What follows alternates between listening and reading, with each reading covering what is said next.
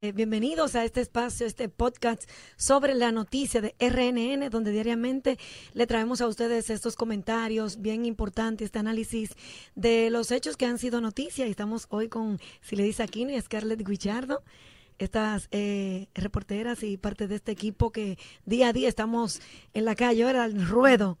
buscando la noticia y siendo testigos de estos hechos. Y hoy tenemos muchísimas informaciones interesantes. Em, mucha agua. Mucha agua, señor. Y, ONAMED ha pronosticado que continuarán las lluvias hasta el viernes, por lo menos, hasta ver otro, otra actualización. Eh, se mantienen dando seguimiento el COE ante esta, estos pronósticos de ONAMED y la lluvia que ya vemos que han caído bastante, pues aunque redujo un poco las alertas hoy, pero mantiene 18 provincias en alerta. En alerta roja, 2, me parece, amarilla 10 y 6 en verde. Esto incluye el Gran Santo Domingo y el Distrito Nacional que están en amarilla. Ustedes han visto ya las inundaciones urbanas que se han producido por estas precipitaciones y, bueno, sabemos que hay sectores vulnerables todavía que, que viven con este temor y lamentablemente siempre se espera que lleguen las lluvias para revivir estas historias que deben ser de manera preventiva. Yo entiendo que las autoridades deben de una vez y por todas pues intervenir estos sectores en los tiempos verdad que no es la temporada ciclónica para evitar ya que cuando vuelva y se repita porque es muy triste la situación que viven en estos sectores y estas lluvias que se habían sido muy favorables para el país por el tema de la sequía que tanto nos había afectado y que ya las autoridades han dicho que las presas los embalses han tenido una mejor digestión del nivel se ha llenado prácticamente, vamos a decir así. Eh, entonces, en ese sentido, ha sido muy importante ese tema de las lluvias. No solo ah, podemos ver el lado negativo de las personas que se inundan sus casas, sus ajuares. Ya hemos visto inundaciones urbanas en varios lugares. De hecho, hasta deslizamiento. Vimos varias casas, me parece que fue en Santiago, que estuvieron prácticamente al colapso, algunas. Sí, porque en Santiago hay muchas zonas vulnerables bastante.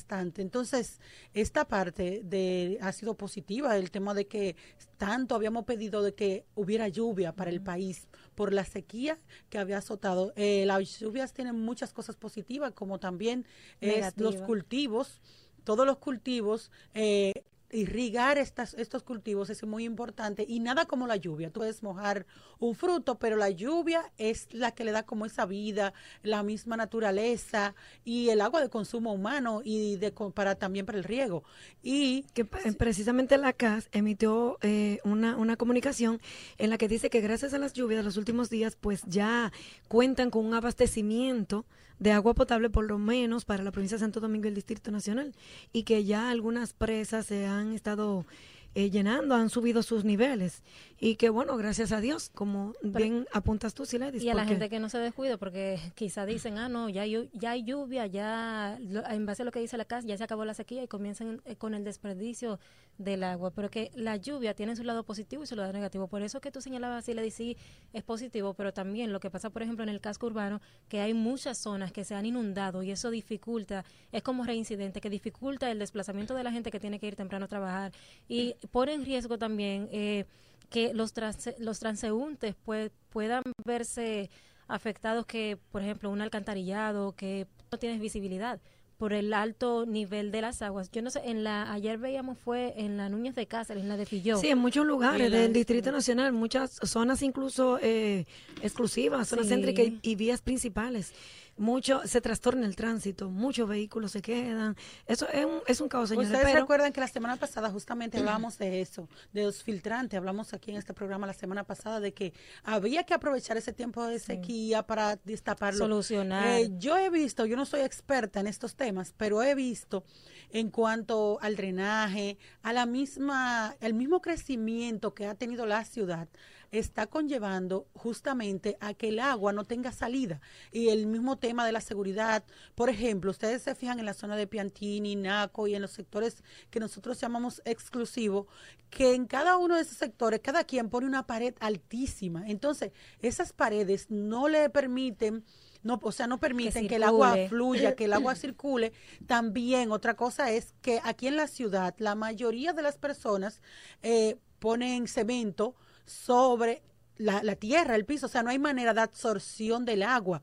Entonces, muchas veces los filtrantes están tapados. Si están los filtrantes tapados, están las paredes y están el cemento que tapa la filtración del agua, por dónde va a fluir y también el agua.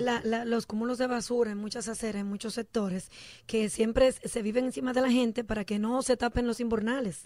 Además, eh, como ustedes recordarán este diluvio del 4 de noviembre, del año pasado, a raíz de esto se habló mucho de que el drenaje pluvial y el sistema de alcantarillado de Santo Domingo, el Distrito Nacional, estaba muy obsoleto y que eso había que hacerle una transformación. No sé en qué ha quedado eso precisamente para evitar que cuando vuelvan estos aguaceros tan fuertes, pues eh, ocurra lo que esta tragedia que ocurrió. Y como que evidenció que no estamos preparados para un nivel de agua. Por supuesto que no, porque esto fue sorpresivo incluso, no, no, se, no se pronosticó tanto. Y lo complicado que resulta salir cuando no está así, porque mira, se dificulta, sobre todo para las personas que no tienen un vehículo para transportarse, y aún en los vehículos, porque hay que tener mucho cuidado, que es un llamado que le hacemos a las personas que están circulando, porque hoy ha llovido mucho, sigue lloviendo, y es importante que las personas puedan tener cuidado con el tema de los vehículos, de no, no aventurarse, adentrarse a un charco que usted vea. La gente dice, no, yo puedo pasar, o, si este pasó, yo puedo hacerlo. Y hay que tener muchísimo cuidado con eso para usted no quedarse atrapado.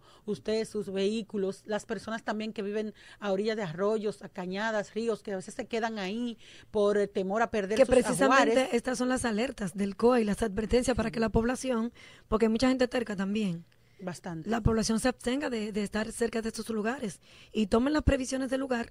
Por ejemplo, en las, zonas vulnerables, si tienen que eh, desalojar o lo que sea, pues que se cuiden y, tomen medidas. Sobre Igual pasa con la basura si la gente si tú te fuiste, te va a ir con casa, con todo. Entonces hay que tratar de cuidarse usted primero.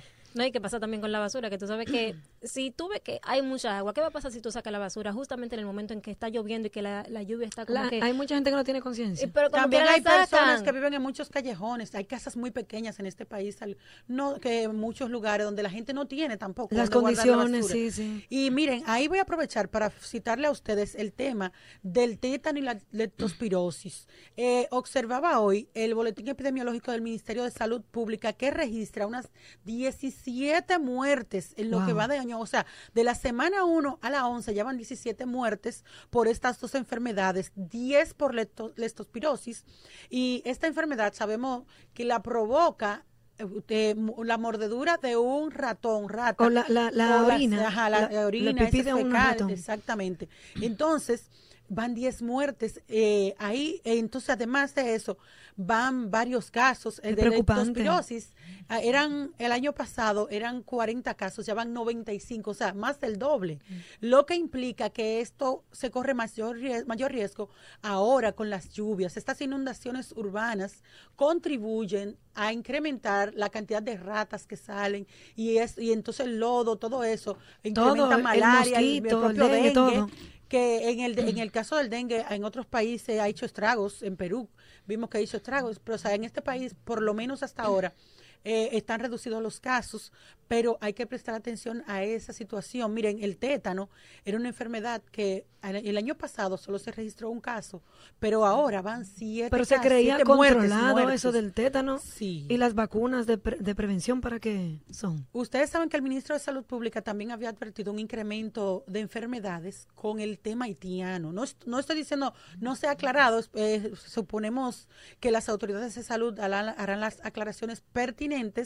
pero hasta el momento que hemos visto este boletín eh, y en el momento de que habló el ministro de Salud, Daniel Rivera, dijo que se van a aumentar las enfermedades por este tema del haitiano. Ustedes saben que también las vacunas, el esquema de todo este programa fue suspendido en Haití debido a esa situación, por lo que quisiéramos, esperamos que no sea por allí, o no sé, pero hasta ahora es lo que indica. Ellos habían advertido, muchas enfermedades iban a aumentar porque no se está vacunando. Ustedes saben que el tétano está presente cuando tú te cortas, eh, si tú no tienes la vacuna. Sí, lo importante es llamar la atención, principalmente de los padres, para los niños que son los más vulnerables, las personas adultas también que necesiten las vacunas, pero que lleven a los niños a completar su esquema de vacunas. Sí, que no se descuiden y que tomen las medidas. Porque eh, eh, yo he escuchado que hay suficiente Sí, las autoridades han dicho que hay vacunas. Y además, con la pandemia, mucha gente se descuidó con el tema de ir a inmunizar a sus niños. Sobre otros virus y enfermedades. Aparte de que aparecen muchas voces agoreras que así que andan diciendo a la gente no te vacunes, no, y usted médico, usted que sabe, pero como aquí en Dominicana todos sabemos. Mira, hablando de ese mismo tema que implica las enfermedades y la basura, señores, se está ejecutando un proyecto con una alianza público-privada, es un fideicomiso que implica eh, a las alcaldías del país y también eh, la Federación Dominicana de Municipios, la Liga Municipal, por supuesto. Esto es para ver si el gobierno de una vez y por todas le busca una solución definitiva a la problemática de lo que es la recogida de basura y su la gestión de los desechos sólidos.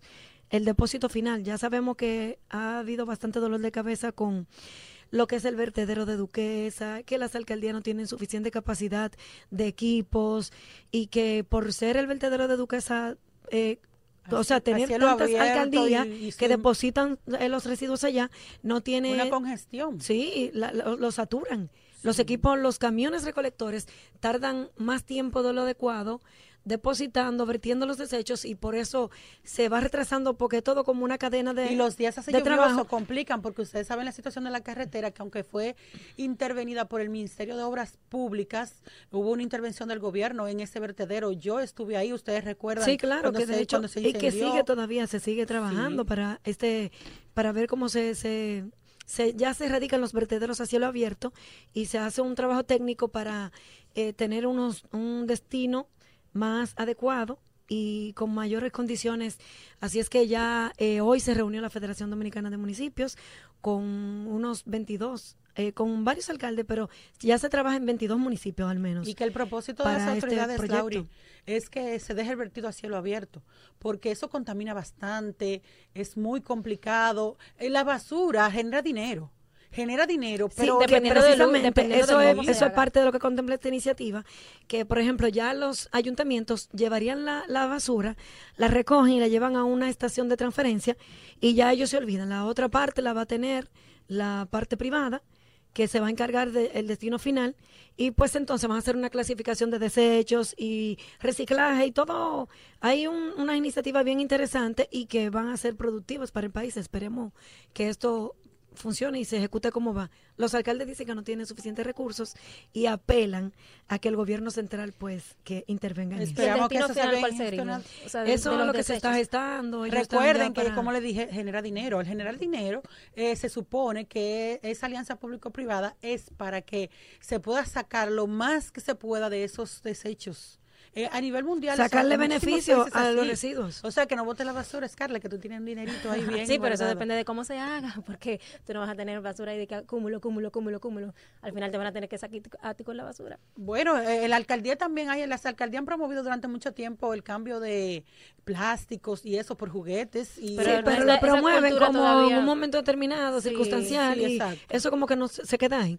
Hablando de salud, es que vimos que el, colegio, médico, sí, se desligó del caso de Elizabeth ¿Qué fue lo que pasó ahí? Cuéntanos. Bueno, el colegio médico está diciendo que ya eso es la CISALRIL, que es el Estado, son las autoridades los que deben de encargarse de, de someter y de fiscalizar a los médicos que o supuestos profesionales de la salud que ejercen sin exequatur.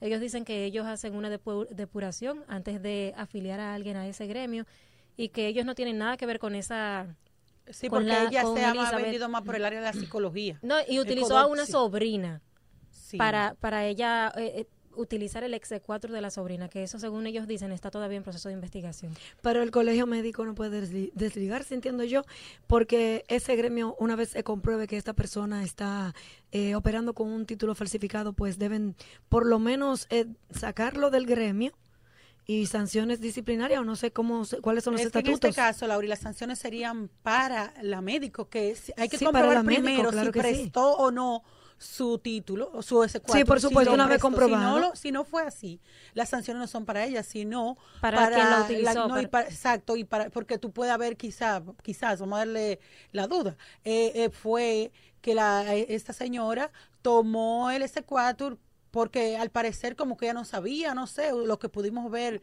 el reportaje que se hizo al respecto. Pero ella pertenecía, la, la, señora en cuestión. Al colegio médico, ¿no? Ah, no, es, que, es, que, ella no se, no se ha venido como médico, sino como en el área de la psicología, que tampoco lo es de acuerdo a lo que dijo Codotzi, que es el Colegio Dominicano de Psicólogos. Ella se vendió como muchas cosas. Ella se vende como neurocientífica. Oiga, pero señores, es que la lógica te dice, porque ella se puso tantas profesiones, tantas cosas de universidades prestigiosas lo que pienso que esa señora es digna también de un estudio neuropsicológico. ella, ella o sea, porque ella logró posicionarse a base de mentiras, pero mira lo que hizo, convenció, a la gente. O sea, mentirosas patológicas, dirían los especialistas. Bueno, la doña tiene una cotorra que ella, si no tiene el título, por lo menos, yo no sé si tiene una capacidad neurocientífica para tratar casos. Bueno, bueno, está fea porque esa cotorra no le va a servir, ya se le Pero esa cotorra fue extensa porque hasta en el Congreso ella cotorrió muy bien. No, pero que la tipa, la tipa se pronuncia bien y, hasta el momento estaba haciendo un trabajo que yo no sé si dio resultado, habría que ver en los pacientes. Pero si tú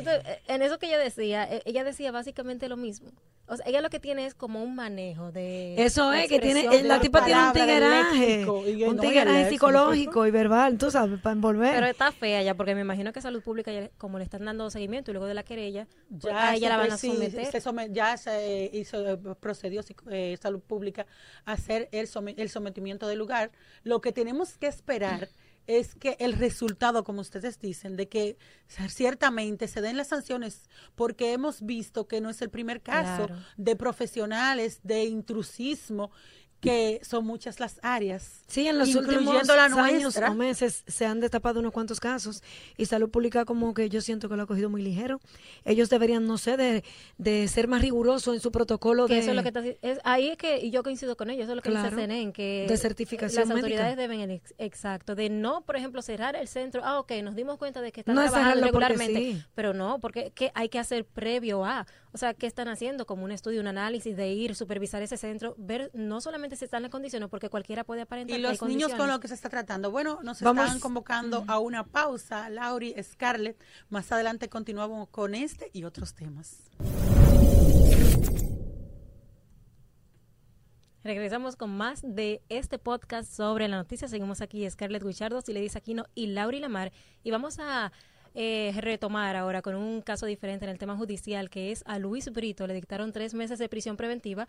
Este es el joven que está implicado junto a otros en el caso de la muerte del joven Joshua Fernández, que ya sabemos que ha acaparado, lamentablemente que sea así, ¿verdad? Pero ha acaparado eh, más la atención porque involucra a el hijo de Vincent Carmona, conocido como el doctor Nastra.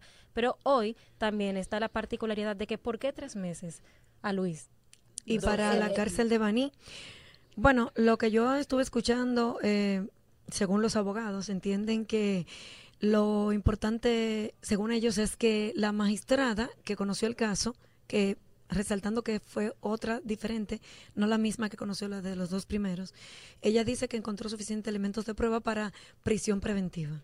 Y Recuerden además que el hecho de la cantidad de tiempo que te den, de tres meses, seis meses, eh, 18 meses, 12, no implica nada para la pena. No, pero que eso es eh, la cantidad de tiempo es para ellos, para la investigación las investigaciones. del Ministerio Público. Entonces, qué, qué raro. Eso depende también de la, de la, según lo que hemos hablado con los abogados, eso depende de cuán implicado esté. Exactamente. Pero los que tres. Se tenga en ese sentido. Porque hoy otra cosa, la gente cree que porque te den, si te dan tres meses, ahora ya van a ser benigno en la eso es lo primero, que no es la condena. Y segundo, creen que va a ser una condena, una condena benigna. No es así. Tú, con, tú puedes estar incluso en tu casa y a ti mandarte a cumplir 30 años de prisión, porque eso tiene que ver también, eh, por ejemplo, el que mandan a su casa, si tú corres o no peligro de fuga, y, otro, y, y, para la misma investigación, si tú no corres un peligro de fuga, te pueden enviar a tu casa, pero igual se, te pueden dar tres meses y al final tú tienes 30 años, eso no determina nada. Sí, pero habría que ver entonces qué tanto tienen las autoridades. Eh, qué tanto colaboró este joven, qué tanto colaboró. caso de que lo haya hecho. Porque eh, los tres tienen casi, casi la misma implicación en el caso. Entonces, es extraño que para él tan poco tiempo para investigar, ¿verdad? Exacto. Y para los demás 12 meses. Pero lo importante es, señores, que por lo menos ya hay una coerción y vamos a esperar que la justicia determine, ¿verdad? El nivel de, de participación de estos tres jóvenes y la responsabilidad en la muerte de este lamentable, eh, lamentablemente de este joven estudiante Joshua Fernández. Que el taxista todavía no, aparentemente no lo van a someter. Eso es otra cosa rara, porque el taxista, yo soy de la que pienso, no sé, Que tiene que el taxista tiene implicación y deberían dejarlo ahí. El, el taxista tiene que chequearle y conocerle una coerción, ver qué tanto se puede encontrar en contra de él, porque que él mismo dijo que ellos, él acostumbraba a llamarlo, Que era eh, su taxista el doctorcito. Recuerden también que eso la- las autoridades tienen que evaluarlo porque no siempre el testimonio del imputado es tan certero. Ti- las autoridades tienen que corroborar o no, porque yo puedo decir, ah, mira, Scarlett, de acusarte a ti, sobre todo cuando a mí se me está implicando y puedo reducir mi culpabilidad en atención a la tuya. O sea, yo te acuso a ti para que eh, todo recaiga sobre Claro. otro y evitar la atención sobre mí. No estoy justificando. que era lo que querían hacer. Ay, Dios mío. Uno se ríe, por eso son, son casos delicados, señores. Porque sería no interesante también que hable el taxista. Eso es lo que quería hacer chiquito cuando desligó al doctorcito y dijo que fue Luis. Entonces Luis viene chara Con y un se video de ocho minutos primero y habla y ta, cantó ta, ta, más que la lotería. Pero después Sí. como que no quería hablar, seguía hablando Pero mucho. ustedes saben que, por ejemplo, miren los videos, los mismos videos son cuestionados, investigados, analizados por las autoridades, porque hasta el levantamiento, ustedes sabían que en la justicia un video no es prueba. No necesariamente. Dependiendo de la forma en que se obtenga. Por, está el caso de Ujú. el De expresidente de la, Manuel Duncan. de la DNCD. sí, ¿Y sí, de dónde procede el Compress. video? O sea, tú grabas un video con tu celular y es valorado por las autoridades, No pero necesariamente no es medio de prueba. admitido, ajá. Exactamente. Entonces, ahora los del 911 sí.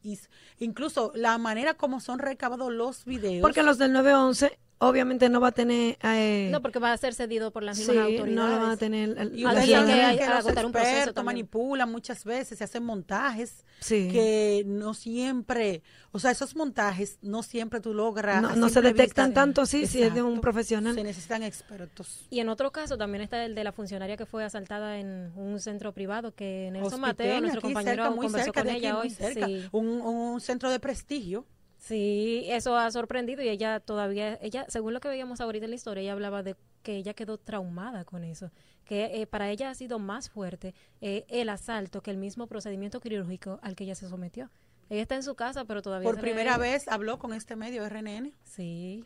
Miren, ¿Y qué eh, dice ella en, en la historia de Nelson? Bueno, lo primero es que ella no vuelve para allá. Ellos incluso le estaban eh, brindando asistencia psicológica y ella se niega a aceptarlo, porque ella no Es quiere nada, nada con ese centro. es fuerte, señores. Pero ¿y el centro qué dice? ¿Ha dado, ha dado la cara? ¿Qué va a hacer? Bueno, No. de, de este medio fu- eh, fuimos por allá, los medios, o sea, sean, pero eh, no un comunicado, nada. Mudo.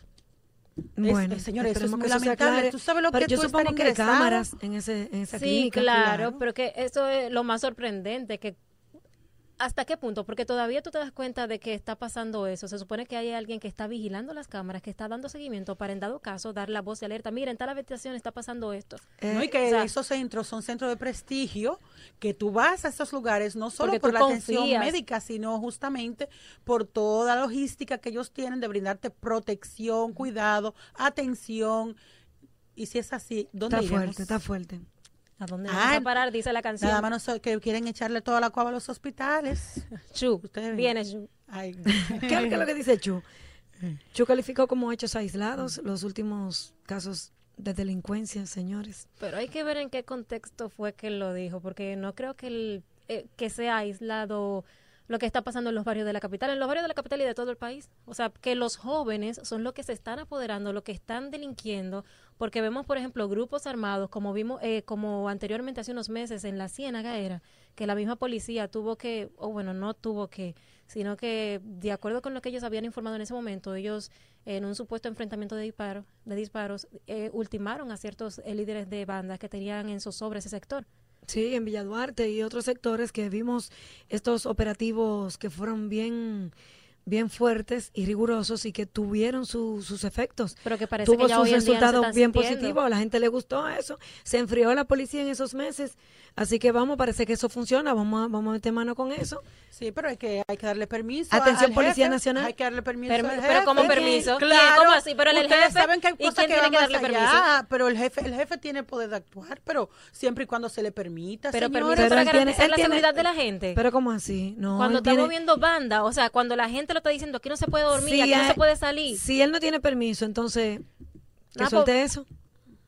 Porque para dirigir esa institución, tú tienes que, tú tienes que tener, tienes Tú que tienes tener que ser jefe. pantalones. Pero recuerdan también que habían advertido que con la reforma policial podrían venir muchísimos hechos delictivos, que podría incrementarse. El propio presidente lo, ha dicho en varias ocasiones. Entonces, habría que ver si estos hechos corresponden ciertamente a esos, esas intenciones de, de desestabilización de esa reforma que promueve el gobierno y que viene seguida del gobierno anterior. Entonces, eso es importante que se determine. Ahora, lo cierto es que hay que prestar sí mayor atención al tema de la seguridad, de la cual cualquier persona pudiera ser víctima en cualquier momento de los malhechores. Si ustedes hablaban de la juventud, señores, hay que enfrentar cada vez más la tasa de desempleo, la tasa de madre soltera, la gente que tiene que dejar a sus hijos solos para trabajar siendo educados por el entorno, por los celulares, por las tecnologías. No estoy en contra de la tecnología, porque la tecnología es muy buena y de la cual todos nosotros hacemos uso. Pero una cosa es usarla y otra es bien usarla. Manejar nosotros la tecnología, no que la tecnología nos maneje a nosotros, que es lo que ocurre con niños y jóvenes muchas veces. Ciertamente sí, como tú señalas, esta falta de desempleo, la falta de empleos y de oportunidades, pero hemos visto también que en los últimos, podemos decir el último año, que el gobierno ha, ha hecho mucho énfasis en luchar contra esto, en, en eliminar los, los de- denominados NINI que incluso el presidente Binader ha hecho mucho énfasis en esta parte y muchos programas del gobierno que se están empeñados en capacitar jóvenes, en ver cómo lo insertan en el sistema laboral. También hecho, hay muchos eso- jóvenes que y muchos padres que deben ayudar un poquito, porque aquí en el país hay bastante, bastante. Señor, el que quiere puede. Claro. Puede, mira, ahí está el Infotec. Pero que todo esto viene de la mano de lo que siempre hemos dicho, de, de la descomposición social, del entorno familiar, de, de, de dónde tú vienes. Hay muchas cosas que anteceden a allá al, al- al fruto final de, la, de los jóvenes de ahora, que hay que ver todo lo que ha acarreado de la situación en que se encuentra ese joven. Pero hay que fomentar mucho lo que es el deporte, ver cómo se forman estos jóvenes a nivel técnico, y animar también y se en los en- deportes en oficios. a veces también hay una hay una realidad que todos podemos tener en determinado momento. Obviamente, los valores por eso son importantes, porque usted no debe motivarse por falta de recursos a hacerlo mal hecho. Pero ¿qué pasa? También usted tiene una vida, usted tiene que subsistir. ¿Y qué ocurre? Que en muchas ocasiones el joven se prepara, pero le pagan dos cheles. Entonces él ve que una persona que se para a hablar, hacer cosas, simple, gana muchísimo dinero, un influencer que no le resta importancia, pero que hay muchos que no están preparados, que de qué son influencers. Y esos mismos le venden muchas veces a los jóvenes que no necesitan estudiar Sí, ¿que y le rostran en la cara, le ponen, le exhiben sus lujos, todo lo que han logrado con sus cuerpos, muchas mujeres, Sí, y con sí, eh, hablar o decir cosas simplemente o hacer show y ya con eso puedo ser rico, pero no tengo nada en la bola. Miren Carol G. Carol G dijo que ella iba a estudiar. Carol G se Sí, fajó. se fajó. y ella misma lo dice, que Sí, ella hay todos los días trabaja, jóvenes trabaja, trabaja. ejemplos, sí, artistas y, y de otras ramas, pero vamos a confiar en que esto, en que esto mejore, ¿verdad? Que las autoridades continúen a- haciendo Y esfuerzos que las familias Y lo ayuden están haciendo también. también, porque han, eh, de hecho han desplegado varios programas que hay que reconocer. muchos programas sociales, Lo que hay que ver el efecto que surgen pa- también dirigidos esos a madres solteras Pero también. que la gente tiene que poner de su parte porque no se le puede dejar todo a las autoridades. Por ejemplo, las autoridades no son las que van a, a inculcar los valores en la casa, las autoridades no son como pasa en la Por escuela, supuesto. que van a revisar las tareas de tus hijos porque tú... Eh, delegas esa responsabilidad un poco en los en los maestros de que ellos vayan enseñando, pero muchas veces el niño tiene cierta deficiencia y el padre no la quiere reforzar. Y a eso de la descomposición social se suma también, si le di un tema que tú estabas tratando hoy, que es las uniones tempranas y los embarazos en adolescentes, que eso tiene mucho que ver. O sea, uno va a los barrios y niñas de 13, de 11 años embarazadas. Y lo peor es que a esos niños que ellos tienen en el vientre, muy fácilmente ese es el futuro que les espera a ellos también. o casi sea, seguro, reproduciendo. Casi seguro, por niñas teniendo niños y en ciertas condiciones deprimentes, precarias. Sumen también, lamentablemente, en entornos muy, muy vulnerables, sí, contaminados. Hay que sumar también, señores, las violaciones. El informe de educación decía que 28 niñas por incesto, que es más grave aún. Eso es más, eso más deprimente. O sea, tu propio padre que abuse de ti. Pero mira Porque la gente no entiende la, oiga, la gente no entiende la palabra incesto. La gente entiende la palabra violación, abuso sexual por parte de tu padre, o sea, de un, familiar, directo o indirecto, gente que tú acoges en tu casa, que tú jamás va a imaginar ciertas cosas.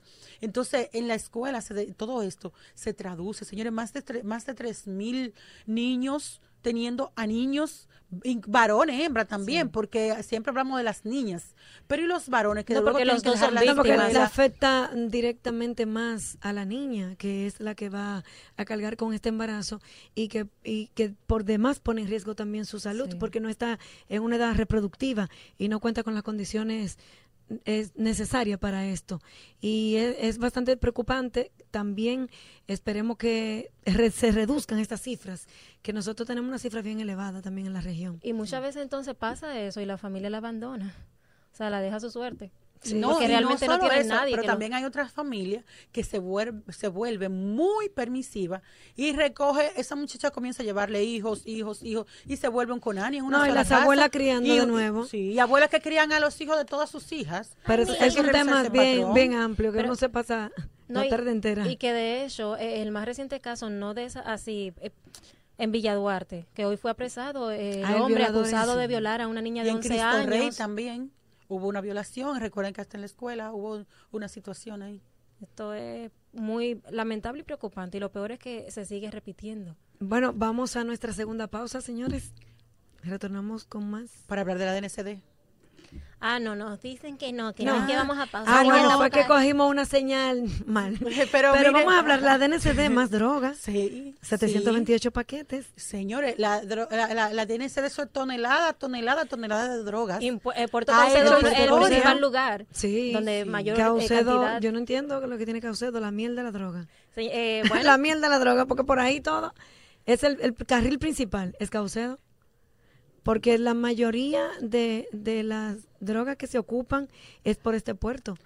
Pero lo importante es que las autoridades por lo menos están trabajando y como que vemos que conforme ellos realizan operativos es un ejemplo de que las medidas que se están implementando están funcionando, por lo menos en los trabajos para dar golpe al, narcotráfico. Sí, y que de hecho, duros golpes que se han dado en los últimos tiempos. toneladas, más de 20 o 30 toneladas de droga en los últimos tiempos. Miren, se acabó.